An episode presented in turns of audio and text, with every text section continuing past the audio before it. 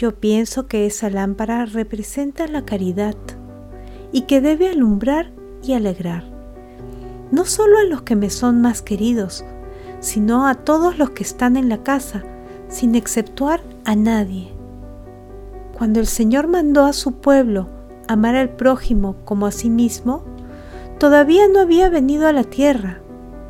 Por eso, sabiendo bien hasta qué grado se ama uno a sí mismo, no podía pedir a sus criaturas un amor mayor al prójimo.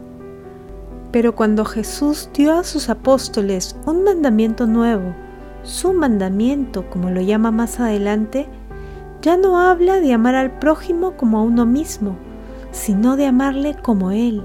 Jesús le amó y como le amará hasta la consumación de los siglos. Yo sé, Señor, que tú no mandas nada imposible. Tú conoces mejor que yo mi debilidad, mi imperfección.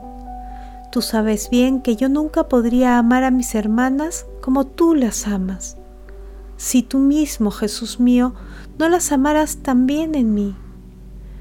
Y porque querías concederme esta gracia, por eso diste un mandamiento nuevo. Y cómo amo este mandamiento, pues me da la certeza de que tu voluntad es amar tú en mí a todos los que me mandas amar. Sí, lo sé, cuando soy caritativa es únicamente Jesús quien actúa en mí. Cuanto más unida estoy a Él, más amo a todas mis hermanas. Cuando quiero hacer que crezca en mí ese amor, y sobre todo cuando el demonio intenta poner ante los ojos de mi alma los defectos de tal o cual hermana que me cae menos simpática, me apresuro a buscar sus virtudes y sus buenos deseos. Pienso que si la he visto caer una vez, puede haber conseguido un gran número de victorias que oculta por humildad y que incluso lo que a mí me parece una falta puede ser muy bien debido a la recta intención un acto de virtud. Y no me cuesta convencerme de ello, pues yo misma viví un día una experiencia que me demostró que no debemos juzgar a los demás.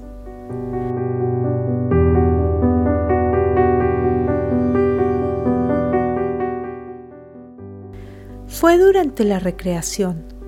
La portera tocó dos campanadas había que abrir la puerta de clausura a unos obreros para que metieran unos árboles destinados al Belén. La recreación no estaba animada, pues faltaba usted, madre querida. Así que pensé que me gustaría mucho que me mandasen como tercera, y justo la madre superiora me dijo que fuese yo a prestar ese servicio, o bien la hermana que estaba a mi lado. Inmediatamente comencé a desatarme el delantal, pero muy despacio para que mi compañera pudiese quitarse el suyo antes que yo, pues pensaba darle un gusto dejándole hacer de tercera. La hermana que suplía a la procuradora nos miraba riendo, y al ver que yo me había levantado última me dijo, ya sabía yo que no eras tú quien iba a ganarse una perla para tu corona, ibas demasiado despacio. Toda la comunidad, a no dudarlo, pensó que yo había actuado siguiendo mi impulso natural.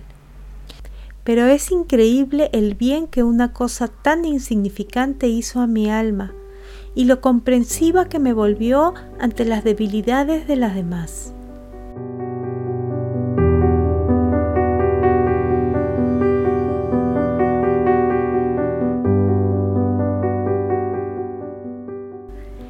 Eso mismo me impide también tener vanidad cuando me juzgan favorablemente, pues razono así. Si mis pequeños actos de virtud los toman por imperfecciones, lo mismo pueden engañarse tomando por virtud lo que solo es imperfección. Entonces digo con San Pablo, para mí lo de menos es que me pida cuentas un tribunal humano, ni siquiera yo me pido cuentas. Mi juez es el Señor por eso, para que el juicio del Señor me sea favorable, o mejor, simplemente para no ser juzgada, quiero tener siempre pensamientos caritativos, pues Jesús nos dijo, no juzguéis y no os juzgarán. Madre, al leer lo que acabo de escribir, usted podría pensar que la práctica de la caridad no me resulta difícil. Es cierto que desde hace algunos meses ya no tengo que luchar para practicar esta hermosa virtud. No quiero decir con esto que no cometa algunas faltas. No, soy demasiado imperfecta para eso. Pero cuando caigo, no me cuesta mucho levantarme, porque en un cierto combate conseguí la victoria, y desde entonces la milicia celestial viene en mi ayuda, pues no puede verme sufrir vencida después de haber salido victoriosa en la gloriosa batalla que voy a tratar de describir.